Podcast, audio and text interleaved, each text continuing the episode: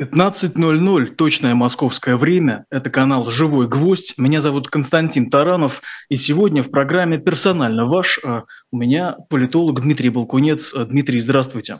Здравствуйте, Константин. Вот. Рад приветствовать я и слушателей в приложении «Эхо», и зрителей а, в YouTube-трансляции «Эхо». Напоминаю, что зрители да, в YouTube могут писать вопросы и комментарии. Я за чатом под трансляцией слежу. А вот не забывайте о возможности тоже поучаствовать в эфире в разговоре. Тут уж как хотите. Дмитрий, с чего хочу начать? С такой не очень, такой весьма неожиданной для меня новости.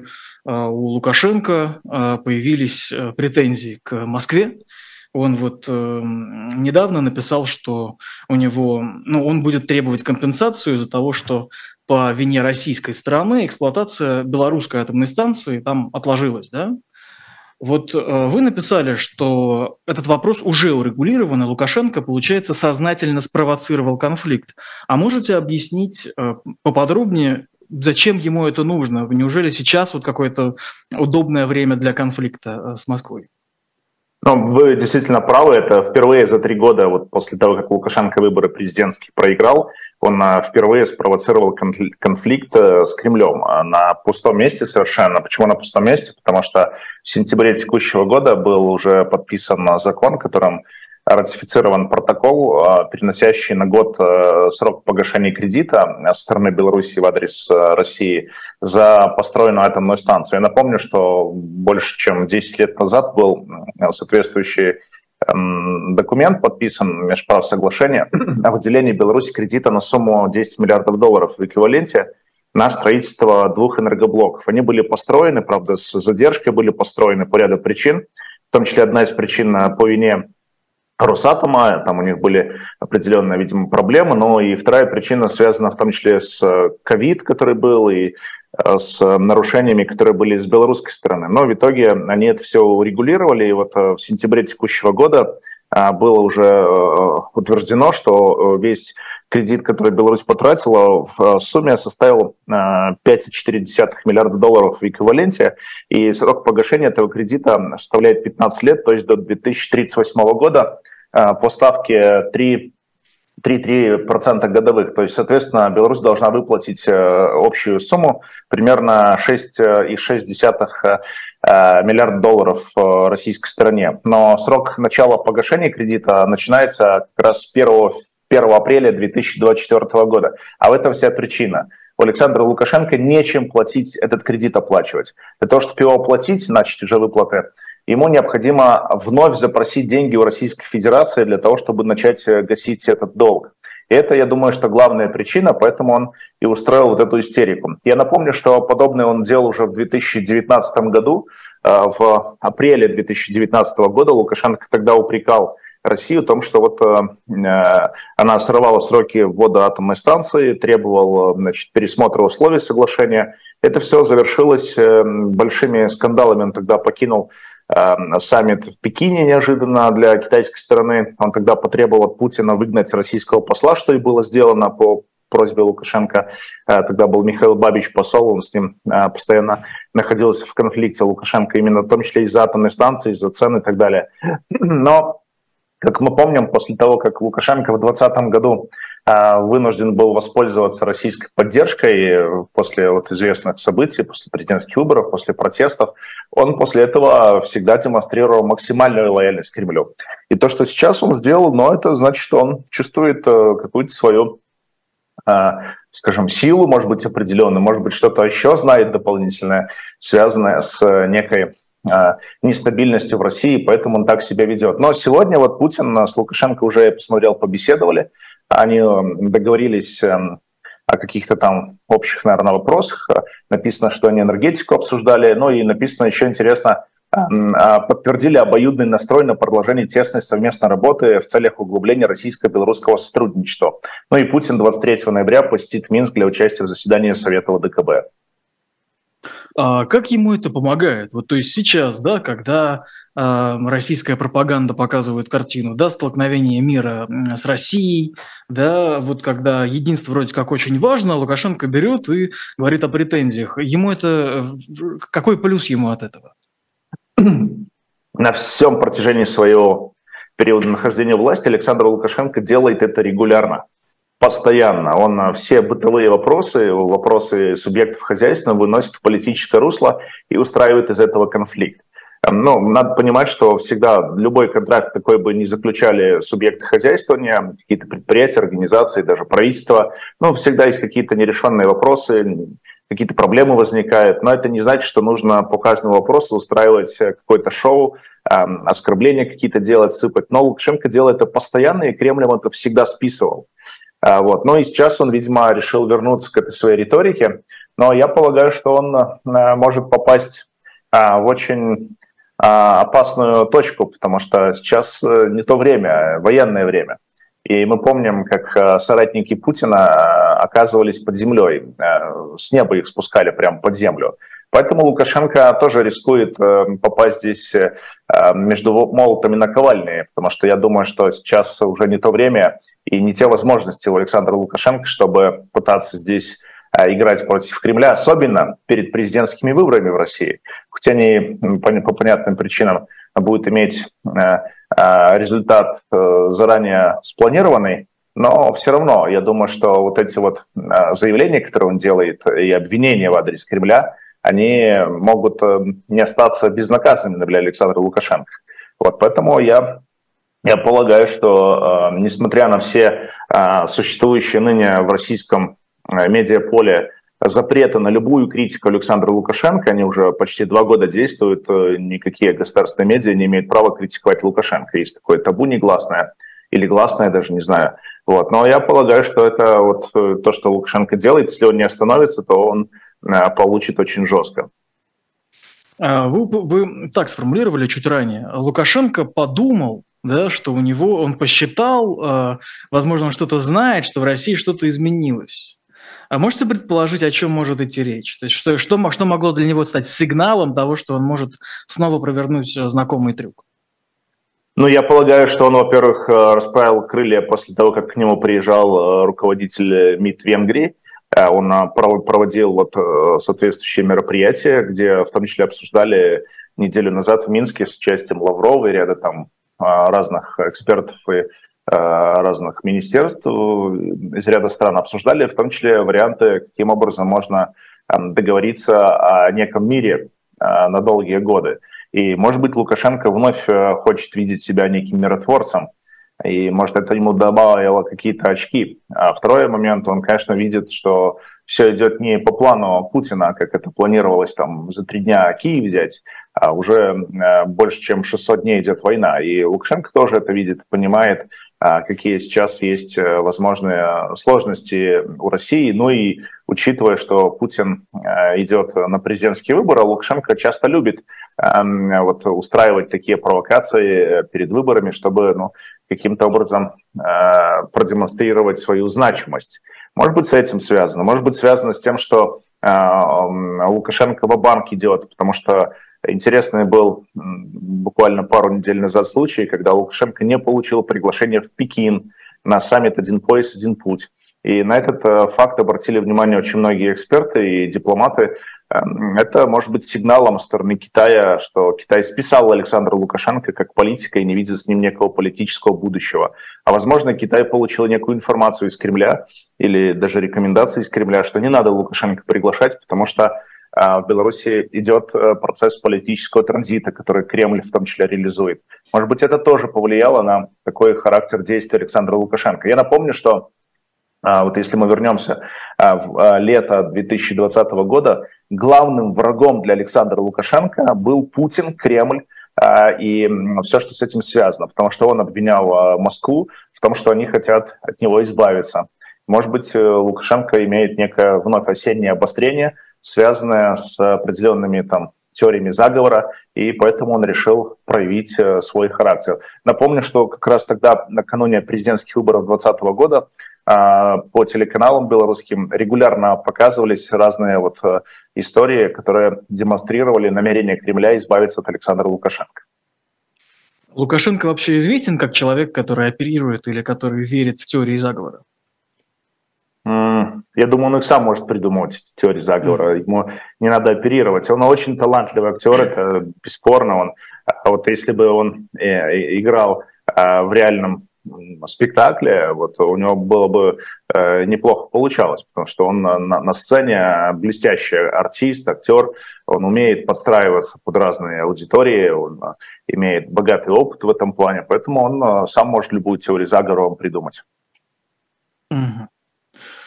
Ладно, с ним тогда пока на какое-то время э, все ясно. Э, здесь вы это объяснили. Напоминаю, у нас в гостях Дмитрий Балкунец, политолог. Э, прошу поставить как минимум ему э, лайки вот, за эту передачу.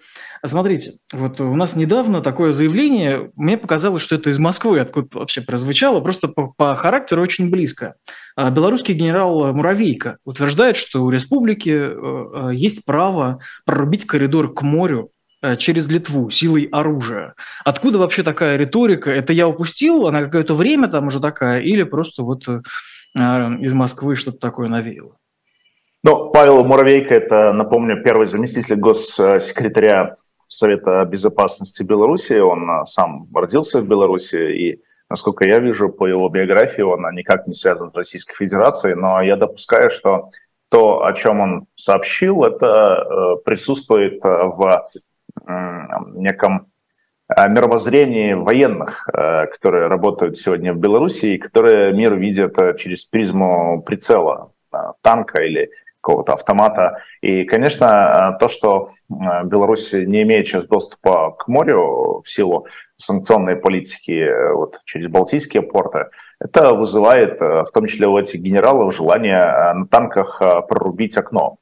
А, кстати, подобные заявления звучали и из российских э, уст часто, а, когда только началась э, война против Украины, тогда зазвучали предложения как раз прорубить окно в Калининград. И я полагаю, что эти желания никуда не исчезли. А, и я полагаю, что вот подобные генералы имеют и стратегии, каким образом они это могут реализовать. Я, честно, не знаю, в каком контексте э, было сделано заявление со стороны Муравейка, и что он имел в виду по этому поводу. Вот. Но я думаю, что выводы со стороны э, сопредельных стран будут совершенно э, очевидно сделаны, и потому что это представляет определенную угрозу. Вот. Ну, а, э, думаю, что Муравейка, естественно, сам ничего делать не будет. И у Беларуси нет возможности резервов э, и глобального желания совершать какие-то набеги на соседние страны. Если это будет делать, э, я подчеркиваю, у России были подобные намерения, уже это стало очевидно и понятно после того, когда Путин пытался захватить Киев и другие города. Если бы у него это получилось, следующие бы точки на карте, которым бы полез, это было бы как. Я в этом не сомневаюсь. Тем более та риторика, которая часто звучит э, из уст э, ряда военных или военных экспертов России, она на это указывает. Поэтому я полагаю, что Муравейка, э, может быть, озвучил некие планы или какие-то намерения, которые действительно имели или имеют место быть ныне среди силовиков и Беларуси, России. А давно ли в Минске получается, всерьез обсуждают э, идею э, нападения на страну НАТО соседнюю? Но я думаю, это не в Минске обсуждают. Я думаю, что это из Москвы, вот вы правильно сказали, прилетело. Uh-huh. А в Минске, наверное, выдают желаемое за действительное. А вместо того, чтобы заниматься развитием страны, вместо того, чтобы заниматься действительно развитием экономики, восстанавливать э, коммуникации с соседями, ну вот э, иногда люди, которые не уполномочены абсолютно никем, Муравейка вообще никем не уполномочен, самозванец обыкновенный. И вот такие самозванцы делают заявление от имени белорусского народа. Муравейка никто никогда не избирал. Его назначил человек, который проиграл выборы президентские. А, и это группа самозванцев, это хунта. Но интересно другое. Интересна а, позиция Европейского Союза. Если мы откроем а, статистику торговли и посмотрим, а, как развивается торговля между европейскими странами и Республикой Беларусь, и Российской Федерацией, и странами Центральной Азии, а, то мы обнаружим, что с февраля 2022 года экспорт в страны, такие как Беларусь, э, страны Центральной Азии, увеличился, причем в десятки раз увеличился, из Германии, из ряда других стран. О чем это говорит? О том, что страны нашли возможность обходить санкции которые были введены против э, Российской Федерации, торговля продолжается. С одной стороны, условный Барель, который представляет внешнюю дипломатию Европы, э, делает э, постоянно какие-то заявления абсолютно пустые, на мой взгляд, и бездарные заявления в Твиттере, пишет какие-то свои возмущения там требует освободить политзаключенных, то в Беларуси, то в России он постоянно чередует. Но его заявления пусты, потому что Барель ничего сделать не может. Никакой политики европейский ничего сделать не может против тех действий, которые предпринимает и Лукашенко, и Путин. И очевидно, что э, Путин и Лукашенко пользуются э, этой э, ситуацией, зная, что европейские политики они э, э, не имеют каких-то сильных возможностей оказывать воздействие, видя, что торговля прекрасно продолжается. Ну, поменялась просто логистика. Ведь нефть российская поставляется в Европу, это все знают. Нашли просто другие каналы ее доставки. Товары из Европы едут в Россию. Все это тоже знают.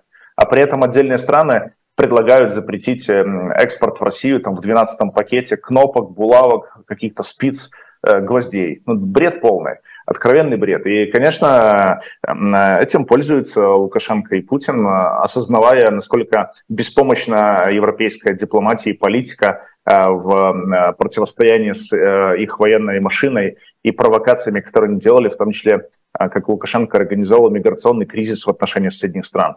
Вот, поэтому это все, конечно, может быть элементом такой гибридной истории с э, изучением общественного мнения, может быть, они делают подобные через Муравейка какие-то вот заявления, чтобы посмотреть реакцию европейских политиков вот на желание совершить какие-то набеги на соседние государства. А вот смотрите, я насколько понимаю, а, вы общаетесь да, с европейскими дипломатами, а, вот, если я ничего не путаю.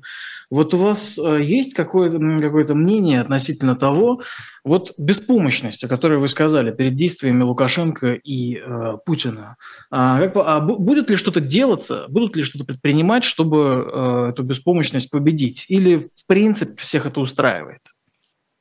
Ну, дипломаты, они на то дипломаты, чтобы общаться и стараться э, выяснить что-то или что-то донести, может быть, э, их роль минимальна в этом плане. И они всегда стараются соблюдать максимальную там, лояльность, дипломатический этикет. А вот э, лица, принимающие решения в Европейском Союзе, они, вот, на мой взгляд, э, э, в силу определенных, может быть, причин, они действительно не имеют сегодня серьезных возможностей или желания что-либо поменять. А, ну, я вот долго пытался для себя понять, есть ли сегодня в Европейском Союзе Черчилль, уровень, человек уровня Черчилля. Нету.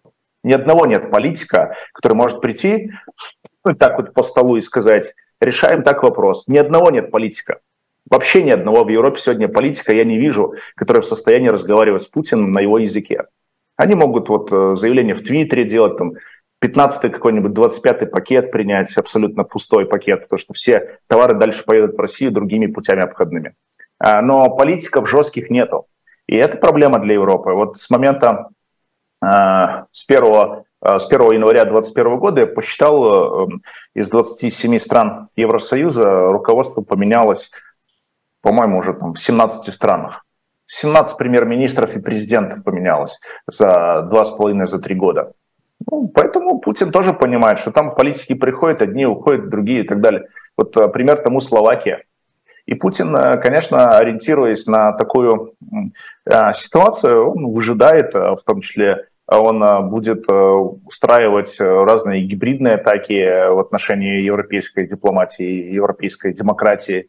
Эм, вот. Но это все, безусловно, а, не а, в пользу некой сильной единой позиции. Европа много, многогранна, она разная совершенно. Вот, но э, я а, подчеркиваю, ну, наблюдая за тем, как работает вся эта машина, я пришел к выводу, что реальных рычагов у европейских стран нету. И более того, с, я увидел, насколько часто двулична эта политика. А, с августа 2020 года, наблюдая за действиями европейских стран в отношении, в том числе Беларуси, в отношении Лукашенко а, до вот начала войны, которая была развязана Путиным и Лукашенко против Украины, я обнаружил ну, просто даже не то, что двуличие, я обнаружил а, и для себя сделал определенные выводы, что для европейских стран в первую очередь важны деньги, а не какие-то ценности, которые они декларируют. Э, ну, ценности, да, они там выдают гуманитарные визы для белорусов, помогают как-то.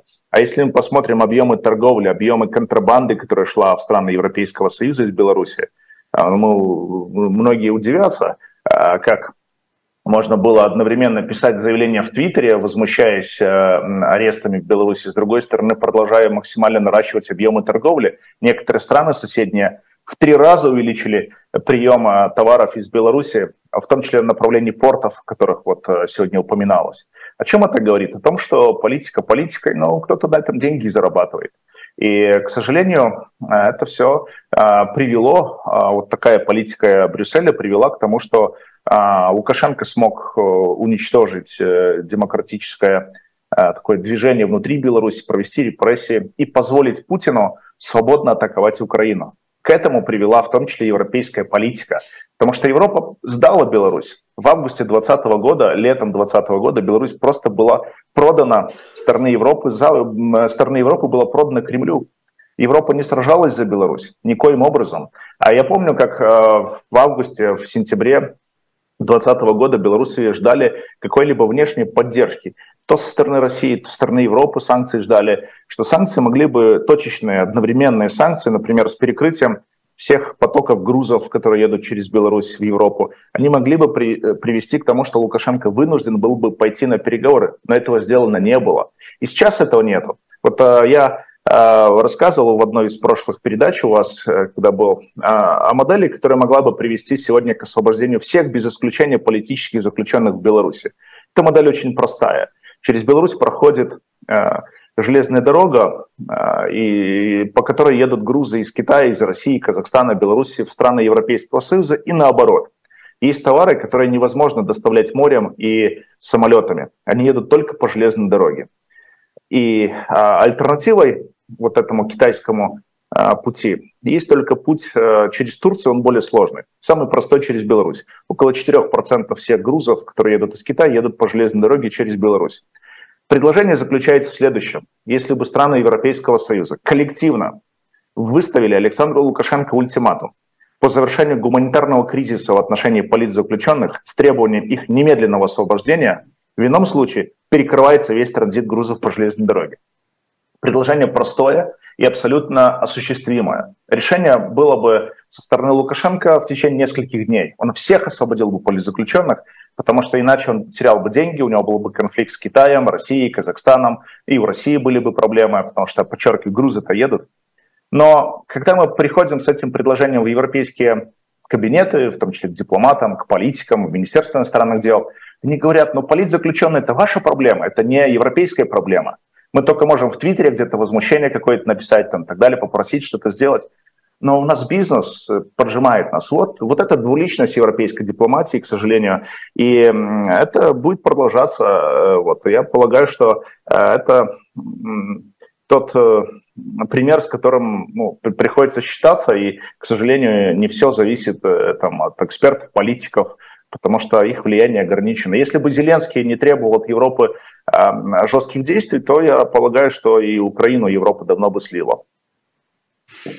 Смотрите, я сразу предупрежу, что я, конечно, не эксперт э, сам по себе в этой теме, да, международных, можно сказать, отношений, но э, мне кажется, что если бы ситуация была такой, как вы говорите, и во главе, э, так сказать, угла стояли бы только деньги, то мы не видели бы таких трат на помощь Украине, и мы не видели бы э, ну, таких ограничений, которые введены. То есть их же все-таки ввели, все-таки пошли на риск перед э, избирателями, перед ну, там, предпринимателями да, своими. То есть э, Европа в значительной степени ударила и себя по ноге, когда решила помогать Украине, и она помогла Украине сильно. А неужели они пошли бы на такой шаг, если бы э, для них деньги стояли на первом месте? Ну, вы, вы, тоже здесь совершенно правы. С одной стороны, конечно, Европа вела ограничения, в том числе руководствуясь и какими-то гуманитарными соображениями, и Украине помогают, потому что очень много беженцев, они получают помощь, оружие поставляют. Но для чего это Европа сегодня делает?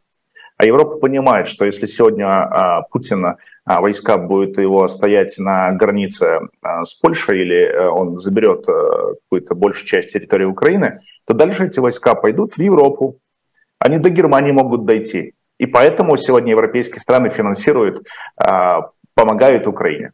В том числе страны Балтии этого опасаются, в том числе и Польша этого опасается. Потому что не видят, а, что у Путина нет никаких тормозов, у него нет никаких красных линий. Он не живет по правилам а, игры, которые были установлены в Европе после Второй мировой войны. Вот в чем мотивация Европейского Союза. Это основная их мотивация. Вот. А все остальное это такие вопросы, мне кажется, уже риторические. Как, как, например, попадает на полки российских магазинов какой-нибудь санкционный там итальянский сыр или вино или еще какой-то товар, который ну, под санкциями находится, он оказывается на полках магазинов, значит, кто-то его возит, значит, кто-то эти схемы все видит. Как а, дорогие автомобили из Европы попадают сегодня на российский рынок? Вот было где-то пару месяцев назад исследование. Так они через Литву едут, через Латвию едут, через другие страны едут. Ну как это? Разве политики этого не видят европейские? Конечно, видят прекрасно. Они глаза закрывают. А вот эта дама, которая премьер-министр Эстонии, когда она не знала, что ее муж торгует, э, фирма мужа торгует э, с Российской Федерацией. Ну, это же цирк какой-то. Конечно, знала прекрасно. Но вот это вот цирк этот и проявляется. Но подчеркиваю, Европа помогает сегодня Украине только исходя из своих интересов, связанных с безопасностью, потому что они понимают, что сегодня Украина сражается не только за свою территориальную целостность. Украина сегодня сражается в том числе за а, то, чтобы не а, зашли э, российские танки на э, территорию Европейского Союза. Вот это главная мотивация Европы. А, да, здесь тогда тоже поставим небольшую запятую. Я напоминаю, у нас в гостях Дмитрий Балкунец, политолог. Прошу вас поставить ему лайк, написать комментарий. Я вижу, что вы здороваетесь, вам тоже вас всех Спасибо. приветствовать, э, все, кто пришел вот. А скажите, вот что вы сейчас думаете о роли ООН? А, потому что вот буквально э, несколько минут назад, ну, несколько, за несколько минут до программы, мне попалось э, такое сообщение о том, что форум ООН по правам человека будет возглавлять Иран, ну, который завтра начинается.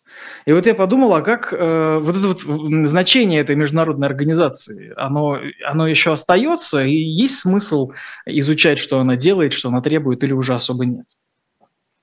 Но надо все-таки вспомнить маленькую предысторию. Все начиналось э, с Лиги наций, которая потом была все-таки трансформирована в систему ООН после Второй мировой войны. И это была площадка для того, чтобы разные страны с разными точками зрения, и диктаторские, и авторитарные какие-то, и демократические, смогли встречаться на одной площадке и пытаться урегулировать какие-то споры. Но мне кажется, конечно, э, ООН в последние десятилетия, наверное, уже два десятилетия, может, чуть больше – она демонстрирует свою беспомощность по невозможности решать какие-то вопросы, связанные с войной и миром. Совбез это просто превратился в клуб э, для, э, скажем, демонстрации каких-то своих э, навыков дебатов, выступлений, кто лучше речь напишет для своей аудитории. Потому что, как правило, если американцы выступают, то их речь показывает на американскую публику, русские выступают, на русскую публику показывает и так далее. Китай для своей наверное, аудитории показывает выступления своих представителей. И очевидно, что он сегодня не имеет никакого инструментария оказывать какое-то воздействие, влияние на те или иные страны. Но все же, как площадка для обмена мнениями, он сохраняет свое некое влияние. Вот. Но я полагаю, что сегодня нет какого-то хорошего решения, каким образом можно перезапустить эту организацию. Ну, были предложения, например, расширить Совбез.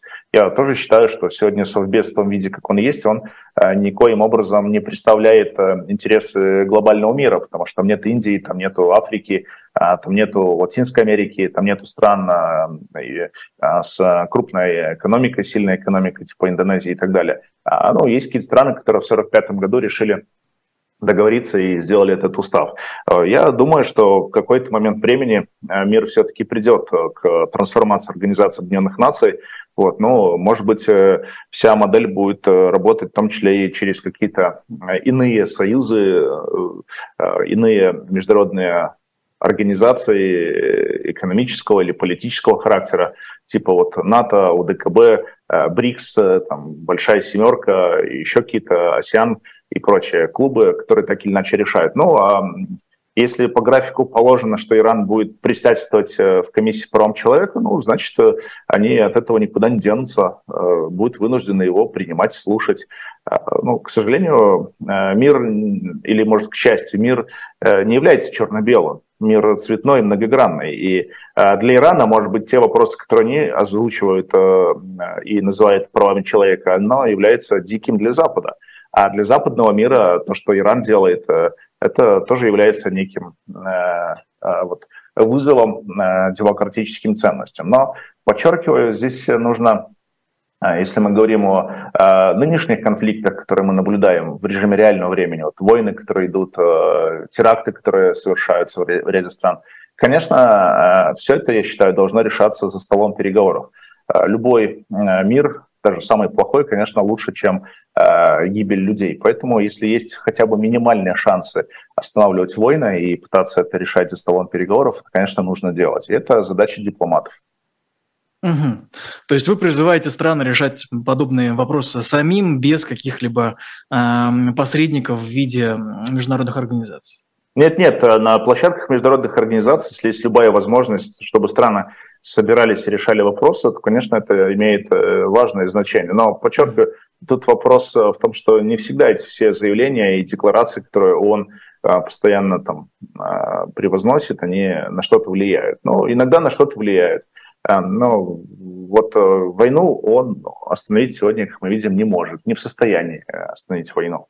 Вот, поэтому это такой вопрос очень сложный, насколько сегодня площадка ООН, она действительно в состоянии что-либо делать. Это э, тут вопрос как раз, э, может быть, э, использовать эту площадку, как она э, сейчас работает, как ну, место для встреч, для дипломатии э, какой-то. А вот если воспользоваться, условно говоря, услугами третьей страны, да, э, то есть вот у нас есть э, два больших конфликта, да, Москва и Киев, ну, также а, Израиль и палестинцы да? А вот через кого они могли бы вести переговоры? Потому что я вижу опыт эм, Минских соглашений, да, который вроде как должен был бы поднять престиж э, и Минска, и Беларуси, и Лукашенко, и все прочее, но это не сработало. Сейчас все признают, сейчас все обвиняют друг друга в том, что они не хотели их соблюдать изначально. А, то есть э, как вот в этой ситуации выходить? Есть ли еще такой посредник, который может выйти и сказать, «А я попробую обеспечить э, диалог?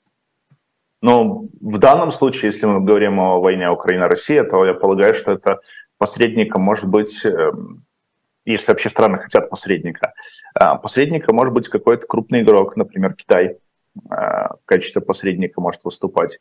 А, что касается Минского вот, э, диалога, Минского процесса, который был, то, конечно, там Беларусь не играла вообще никакой роли в этих переговорах, она была всего лишь местом встречи.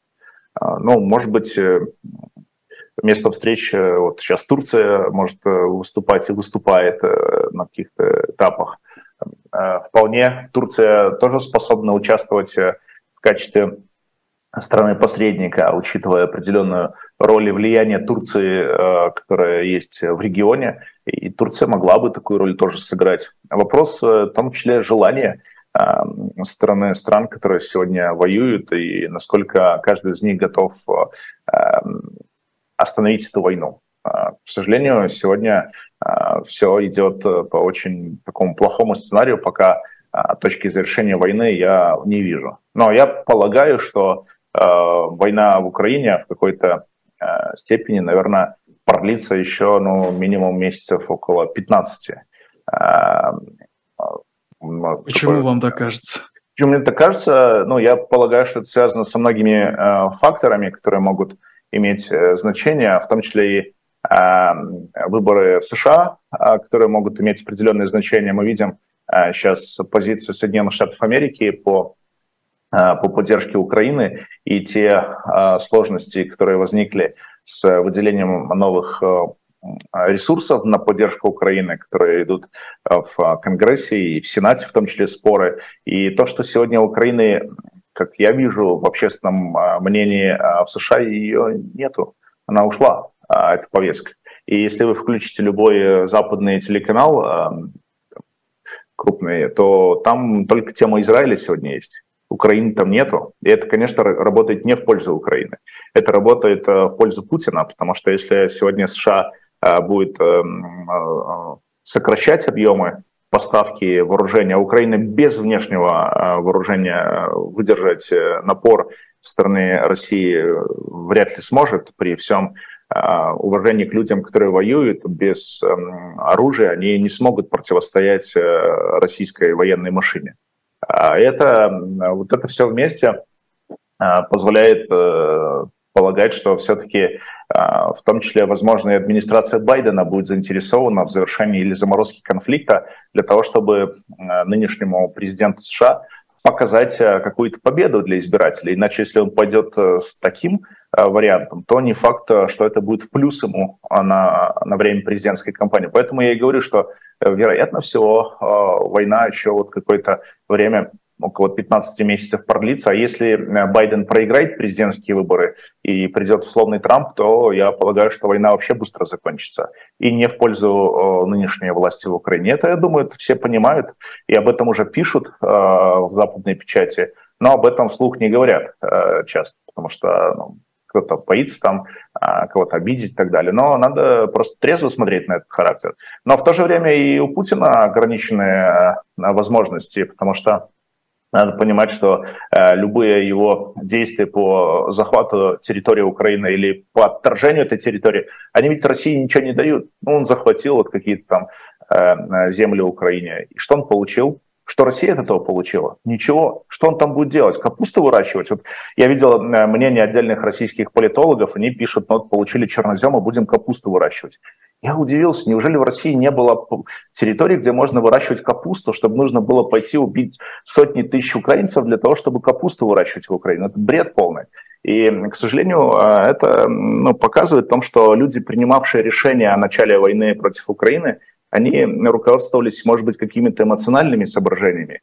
Э, вот э, синдром Версальский и прочие какие-то причины, исторические комплексы, которые повлияли на решение Путина начать поход на Украину. Но он э, с исторической точки зрения, на мой взгляд, закончится для Путина трагически, потому что он проиграл эту войну. Даже если он какие-то территории будет иметь, сохранять на какое-то время, он проиграл ее в идеологическом плане, но и проиграл в сознании людей. А, в сознании людей, которые живут на территории Украины. Они никогда не простят ему убитых а, детей, погибших э, жителей Украины, даже если они будут находиться а, под э, там, влиянием или э, под каблуком российской военной машины. Эти люди не, не будут лояльны России никогда, потому что к ним пришли с оружием. И, и, к сожалению, это, это большая проблема. И как с этим жить будет Россия с этим комплексом на протяжении многих лет. Ну, Путину 71 год. Ну, я не знаю, сколько физически его возраст позволит ему еще существовать на этой земле в виде э, физическом неком представлении. Но после него придет какой-то другой человек, ему придется разруливать э, те проблемы, которые сегодня созданы. Это тоже, я думаю, проблема, о которой, наверное, в кремлевском политбюро начинают думать. Угу. Слушайте, вот э, смотрите, ну тут, тут просто можно придумать много вариантов которые, того, как это может все-таки в окончательную победу вырваться. То что, ну смотрите, э, вот есть регион, который всю мою жизнь э, почти был под контролем проармянских сил, да, Карабах. И вот сейчас я вижу, э, как оттуда ушли армяне. Вот. Э, За неделю слили. Ну так смотрите, ну слили или не слили, смотри, я не об этом. Я к тому, как можно местное население убрать с земли, в которой они уже жили, ну вот э, всю мою жизнь. да, вот я почему обращаюсь. И здесь, мне кажется, почему здесь-то это невозможно будет? Почему здесь нельзя будет также э, убрать украинцев? Э, не то, чтобы у России э, меньше инструментов, возможностей ресурсов, чем у Азербайджана. Азербайджана. Ну, наверное, наверное, можно. После Второй мировой войны мы помним, как э, переселяли целые народы, и Советский Союз переселял. Mm-hmm. И mm-hmm. когда уже э, было соглашение достигнуто между Советским Союзом и Западом по э, разграничению новых, по, по новым линиям в Европе, как переселяли народы целые, немцы переселяли, вы помните, да, там поляков тоже переселяли туда-сюда.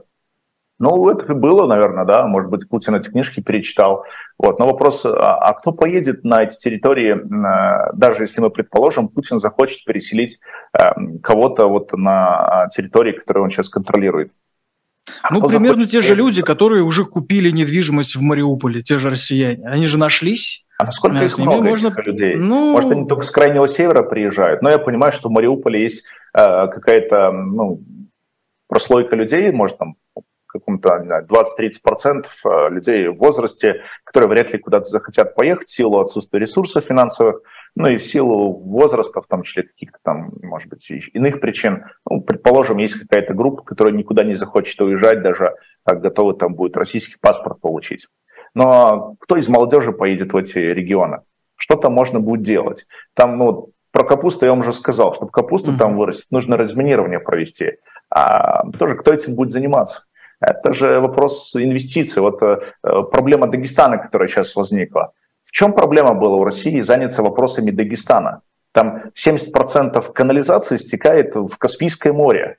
Путин у власти 24 года, у него что, проблем не было других, как в Украине, а, Украине заниматься? Чем он не мог в Дагестане канализацию обеспечить э, нормальную, чтобы э, вот это вот все, что там вырабатывается, не стекало в море? Там нет уже никаких пляжей для того, чтобы люди смогли там отдохнуть. Там, ну, я полагаю, что Каспийское море, оно тоже может быть такой жемчужиной для туристов и так далее. Но как это может быть жемчужина, когда все, извините, течет вот э, в этот, э, в этот э, бассейн водяной, да. И, конечно, это проблема тем, что российская федеральная власть не занималась развитием внутренних территорий. То же самое Тыва, возьмите, возьмите э, э, какие-то иные регионы, где люди, 90% в некоторых регионах пользуются печкой, чтобы отапливать помещение.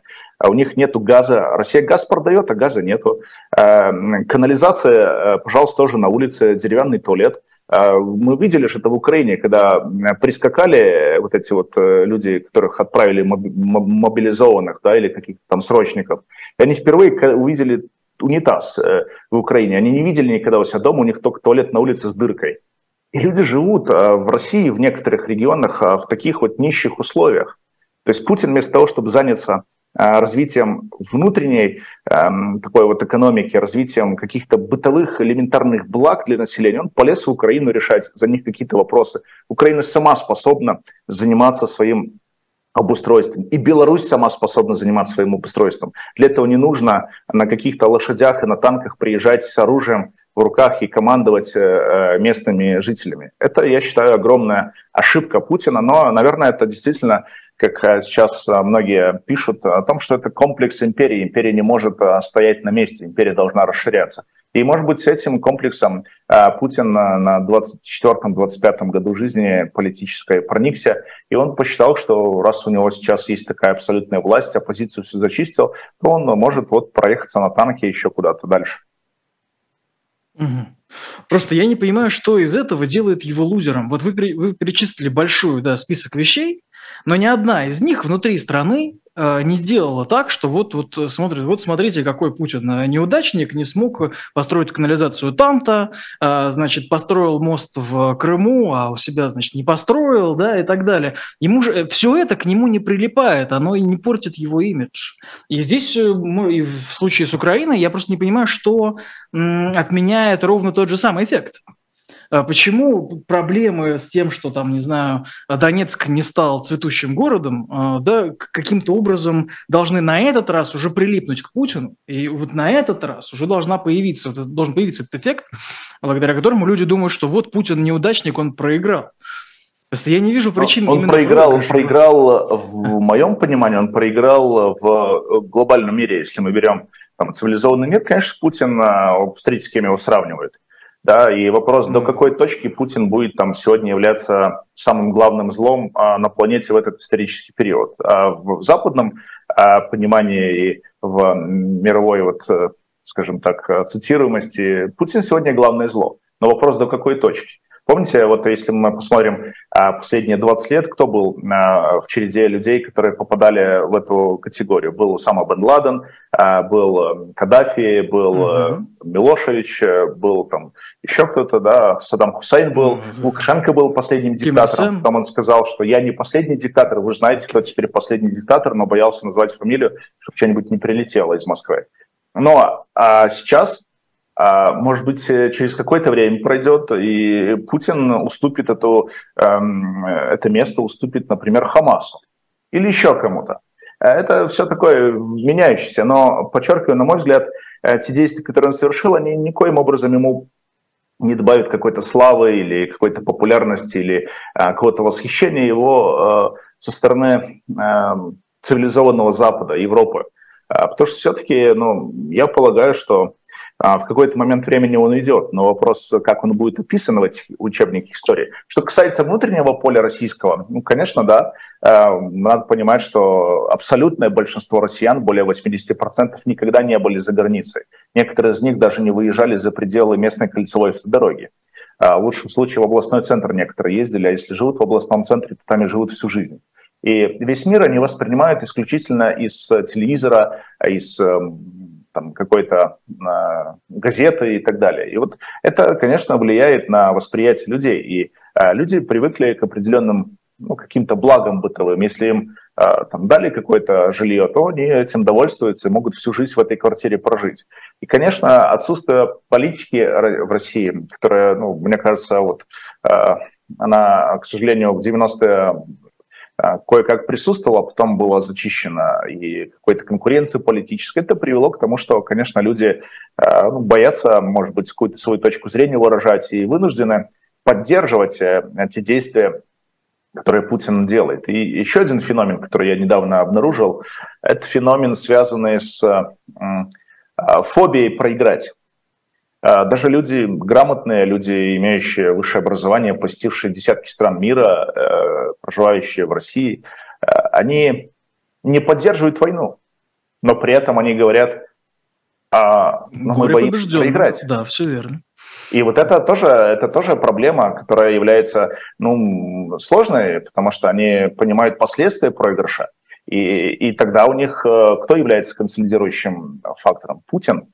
И mm-hmm. вот эта модель, она очень такая сложная для понимания, для восприятия и для каких-то действий. Поэтому, эм, конечно, для внутреннего, возможно, там электората Путин эм, является неким символом сегодня консолидации, но подчеркиваю, ну как, как может быть э, э, оценка деятельности его, если в России сегодня нет политики, если уничтожены э, медиа, которые имели или, или, или имеют какие-то возможности влиять на ситуацию в стране, если э, э, оппозиционные политики находятся в тюрьмах либо в эмиграции, конечно, он зачистил политическое пространство, но, наверное, э, э, в ситуации военного времени он ведет себя так, как ведет себя любой другой политик в других странах, когда идет война. Э, что делают? Убирают любую конкуренцию, убирают любые альтернативы. И это ситуация военного времени.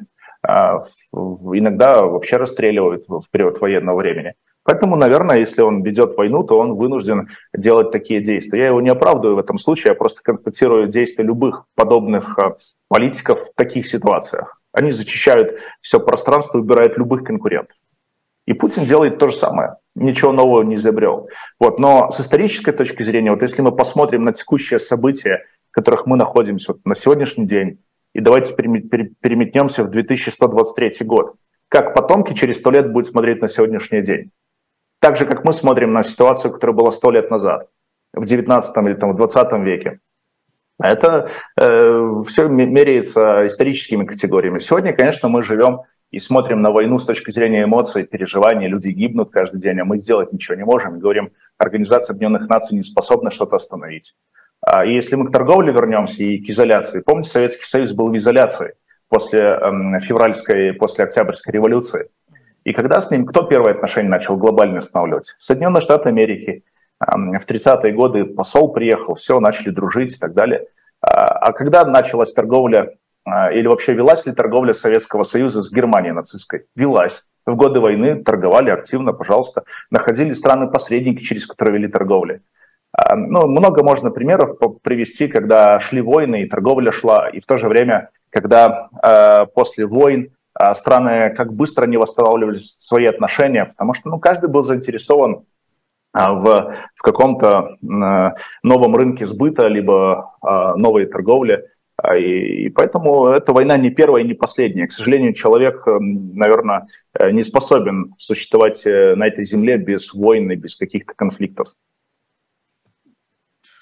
А, ну, тут э, тяжелее с вами спорить. Я вынужден прерываться на небольшую рекламную паузу. А, привлеку а, внимание и ваше, и зрителей к нашему онлайн-магазину shop.diletant.media. В нем собрали набор а, и книги «Пират Ее Величества» Лоуренса Бергрена про Фрэнсиса Дрейка, да, пирата 16 века, одного из авторов победы над э, непобедимой армадой, и э, профильного набора журнала «Дилетант» на эту же тему. А, вот. Э, повторюсь, э, достаточно, ну, вернее, не повторю, я просто уже рекламировал этот набор. Эм, повторюсь, что это достаточно интересное время, и в нем было больше э, нюансов и каких-то необычных вещей, чем ты ожидаешь. Вот прям искренне советую посмотреть и почитать про Фрэнсиса Дрейка. Повторяю, shop.diletant.media, книга «Пираты Ее Величества». Вот всем советую. Дмитрий, вы упоминали события в Дагестане – как минимум единожды, по-моему, дважды. Как по-вашему, насколько вообще серьезны эти события, почему обратили на них внимание? Ну, я думаю, что это такой интересный звоночек, наверное, после бунта Пригожина, знаменитого, который показал, насколько система демократии и вообще всей политической системы в России, как она существует. Представить себе любую подобную страну в мире а, ну, крупную, например, Китай. Можно ли себе представить в Китае, что вот я просто про бунт напомню, можно ли представить себе в Китае, что какие-то люди на колесницах, там, на каких-нибудь, э, не знаю, там, на танках рвутся в Пекин и захватывать здания? Нет, это только Африка. И вот то, что в Дагестане произошло, тоже показывает, э, ну, насколько Россия разная и насколько она сложная.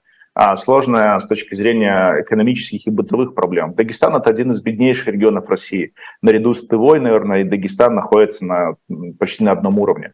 Там, э, если мы посмотрим даже официальные данные, там часть населения, какая-то значимая часть населения, наверное, больше четверти, нигде вообще не работает. Это не значит, что они не работают. Они работают, но они работают, не платят налоги, я помню, когда там был э, какой-то один из предшествующих руководителей, Васильев, по-моему, э, он только пришел туда и пытался разобраться с налогами, выяснилось, что ни одна автозаправочная станция в Дагестане никакие налоги никому не платит. То есть ну, все, бензин заправляют, но налоги никому не платят. Ну и много других причин, да. И, конечно, высокая безработица э, и э, в том числе, наверное, э, образование, которое имеет э, наверное, определенные сложности и проблемы с качеством образования для людей. Это все влияет на а, их поведение, на их действия. Э, вот я вам уже про канализацию сказал. Люди не имеют каких-то элементарных благ а, цивилизации современной. И поэтому у них вот эта вот пирамида Маслоу находится на самом нижнем уровне. Это люди, э, к сожалению, которые живут э, там, в XIX веке. А в XIX веке были характерны еврейские погромы, потому что все беды, они считали, что идут от евреев. И поэтому, наверное, это тоже одна из причин вот этого культурного разрыва, который существует. И, э, к сожалению, российская власть, она не э, проводила какую-то э, ну, такую политику, связанную с улучшением качества жизни населения, с проведением политики, направленной на культурное Э, обогащения людей, населения, местных жителей. Э, вот. Ну, поэтому мы видим то, что имеем в Дагестане. И власти э, имеют, я полагаю, основания сейчас провести какую-то оценку и сделать какие-то, может быть, выводы. А выводы будут направлены на какие-то репрессии в Дагестане. Может быть, еще соседние регионы будут вовлечены в этот процесс по установлению более жесткого контроля.